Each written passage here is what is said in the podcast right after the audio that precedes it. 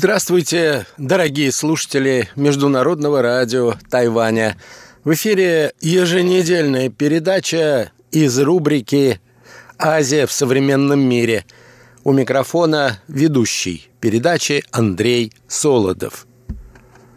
В 2018 году в Соединенных Штатах окончательно оформился двухпартийный консенсус – в основе которого лежит курс на сдерживание Китая в военной и технологической сферах, а также уход от зависимости американской экономики от КНР. Так начинается одна из последних статей известного российского аналитика Александра Габуева. Сегодня, дорогие друзья, я хотел бы вас познакомить с выдержками из этой публикации. Итак, наша тема сегодня – перспективы развития китайско-американских отношений –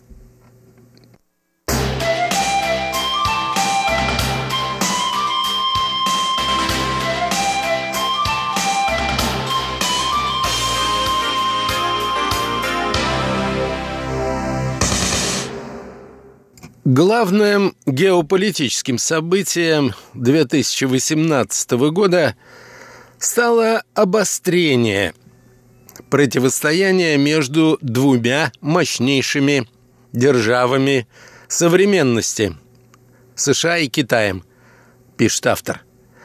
Самыми заметными эпизодами этой конфронтации стала объявленная Вашингтоном торговая война, а также октябрьская речь вице-президента США Майкла Пенса в Гудзоновском институте, которую многие сравнили с фултонской речью Черчилля, которая положила начало холодной войны.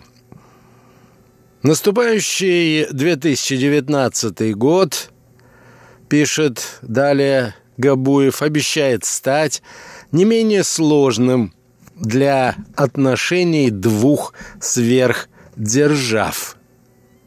Проявившаяся в прошлом году новая, так сказать, нормальность в американо-китайских отношениях – результат сложения трех сил – во-первых, это все более уверенное поведение Пекина на международной арене, вызванное превращением Китая в глобальную державу, которая уступает по совокупной национальной мощи только Америке. Это поведение выражается в создании искусственных островов в Южно-Китайском море и превращение их в опорные пункты для китайского флота. Появление первой зарубежной базы Национально-освободительной армии Китая в Джибути, глобальной экспансии китайских компаний, в особенности технологических гигантов вроде Huawei и Alibaba – а также в инвестициях в рамках программы «Один пояс, один путь». Более жесткая и самоуверенная линия Пекина на международной арене обычно связывается с именем генерального секретаря Компартии Китая Си Цзиньпина, который в конце 2017 года переизбрался на второй пятилетний срок во главе партии и государства. При этом он пролоббировал отмену ограничений на количество сроков нахождения у главного руля руководства КНР.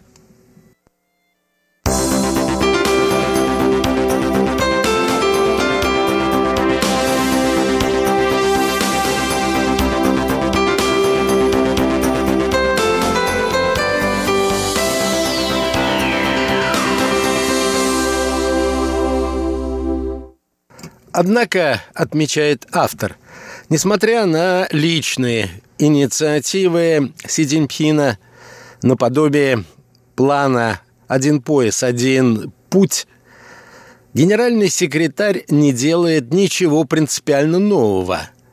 Китай и при его предшественников активно укреплял позиции в Южно-Китайском море, развивал вооруженные силы, накачивал мускулы так называемых национальных чемпионов, крупнейших китайских и наиболее технологичных компаний, в том числе с помощью поддерживаемого государством кибершпионажа. По крайней мере, так официально заявляют представители американского правительства. Просто при Си Цзиньпине количественные изменения перешли в качественные, а мощный Китай во главе с уверенным в себе и своих силах лидером уже нельзя считать просто крупной развивающейся державой. Второй фактор, подчеркивает автор статьи, это изменение Китаю в Америке, непосредственно связанное с превращением КНР в глобального конкурента США. Пока Китай развивался, не бросая вызова американскому лидерству, США считали, что интеграция КНР в мировую систему будет способствовать укреплению либерального мирового порядка во главе с Вашингтоном. Американские корпорации зарабатывали в Китае огромные деньги, а скупка Пекином гособлигаций США позволяла комфортно наращивать внешний долг и расширять потребление американского среднего класса. Однако, если раньше экономическое развитие КНР приносило Америке огромную выгоду, то в 21 веке Китай стал все более явно конкурировать с США. Главное поле конкуренции – технологическое лидерство, которое определит расстановку сил в мире в нынешнем столетии. США, в принципе, не против подобной конкуренции. Однако их не устраивает тот факт, что Китай использует в конкурентной борьбе нечестные приемы, которым американцы относят кибершпионаж, ограничение доступа на китайский внутренний рынок, вопреки данным при вступлении в ВТО обещаниям, а также масштабные программы господдержки для национальных чемпионов. Наконец, стремление Пекина обеспечить себе военно-политическое доминирование в Восточной Азии, потеснив там Америку, тоже стало весьма заметным.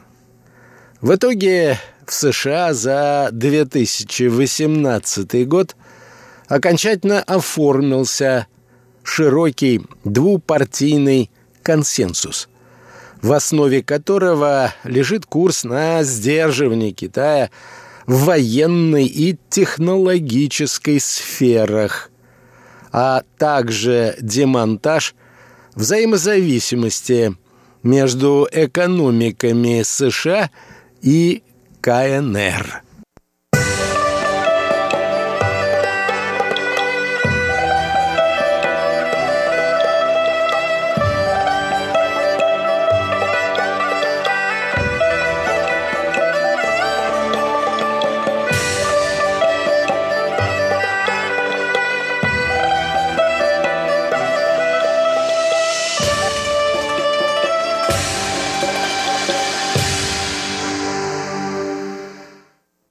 Наконец, третий фактор обострения отношений между США и КНР, продолжает Габуев, это личный фактор, имея в виду президента США Дональда Трампа.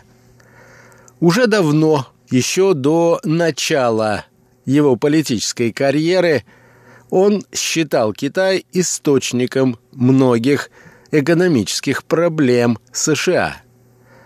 В том же убеждены люди, которых президент назначил на высокие посты в своей администрации. Лицом антикитайского курса Трампа стал советник президента по вопросам торговли Питер Наварро. Однако и другие высокопоставленные чиновники не скрывают своих жестких взглядов. Учитывая, что президент и его команда не умеют и принципиально не хотят использовать на китайском направлении возможности многосторонних институтов, как это пытался сделать Барак Обама путем создания транстихоокеанского партнерства. Главным орудием в руках Вашингтона стали заградительные пошлины на импорт из КНР – Другим инструментом стали американские санкции против стран вроде Ирана и КНДР, позволяющие США преследовать китайские компании, уличенные в их нарушении.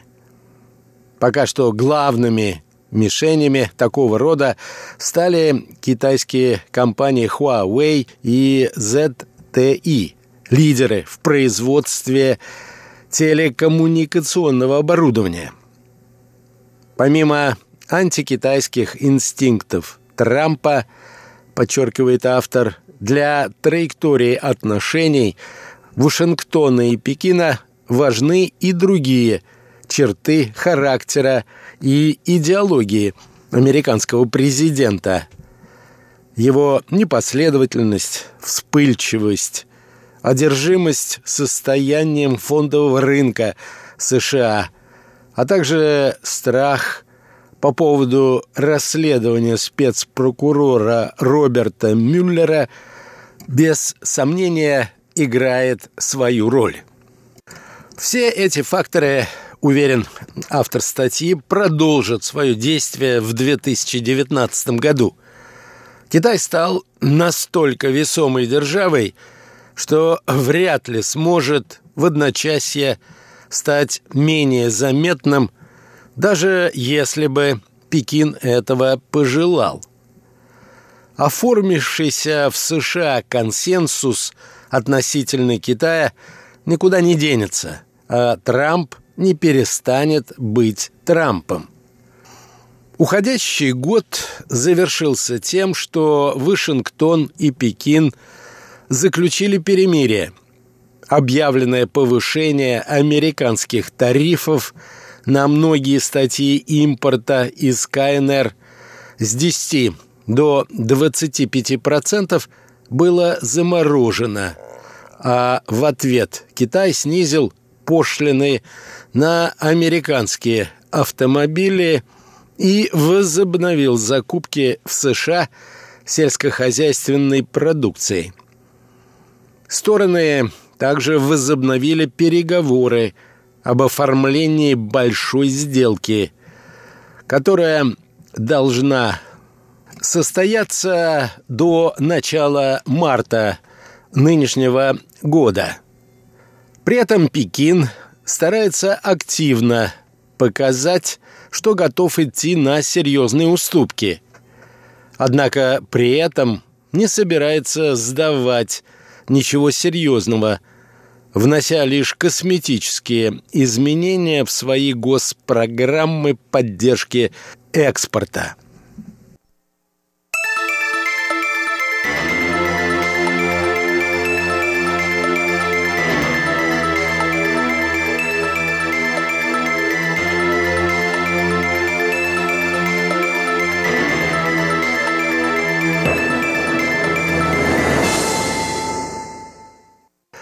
Сам же американский президент, продолжает автор, пока что ориентируется прежде всего на реакцию фондового рынка Соединенных Штатов.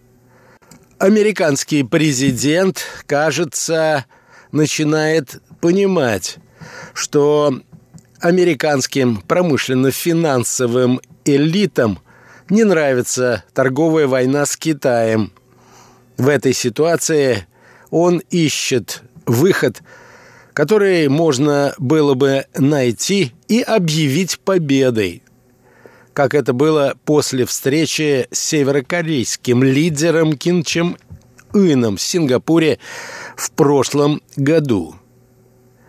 Исход американо-китайских переговоров зависит от слишком большого числа переменных, чтобы можно было однозначно предсказать их итог. Большинство неизвестных именно на американской стороне. Тут и переменчивость Трампа, и антикитайские настроение главного переговорщика Роберта Латгайзера, который может торпедировать процесс, и график работы комиссии Мюллера. Ведь если спецпрокурор опубликует свои выводы в скором времени, если они будут содержать убедительные доказательства нарушения Трампов законов – то у президента появится большой соблазн поскорее отвлечь внимание публики на внешние раздражители. И Китай в этом смысле является идеальной мишенью. Новый состав американского конгресса, который приступил к работе 1 января, также повышает степень неопределенности. По итогам промежуточных выборов республиканцы утратили контроль над палатой представителей. Многие комитеты в ней возглавляют антитрамписты.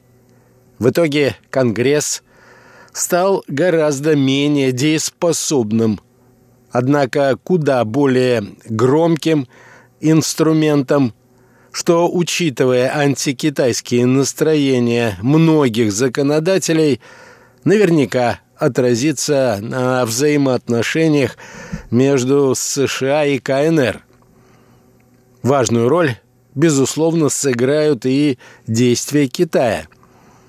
Пока Си Цзиньпин и его команда выбрали тактику умиротворения Трампа – и стараются дать президенту США почувствовать, что его нажим дает результаты, и Китай готов идти на уступки. Но на бесконечные уступки китайский лидер идти не сможет. Несмотря на консолидацию власти, ему нужно поддерживать свой авторитет в партии и стране. Поэтому он не может заходить за красные линии, тем более что китайское руководство не намерено отказываться от курса на превращение страну в сверхдержаву.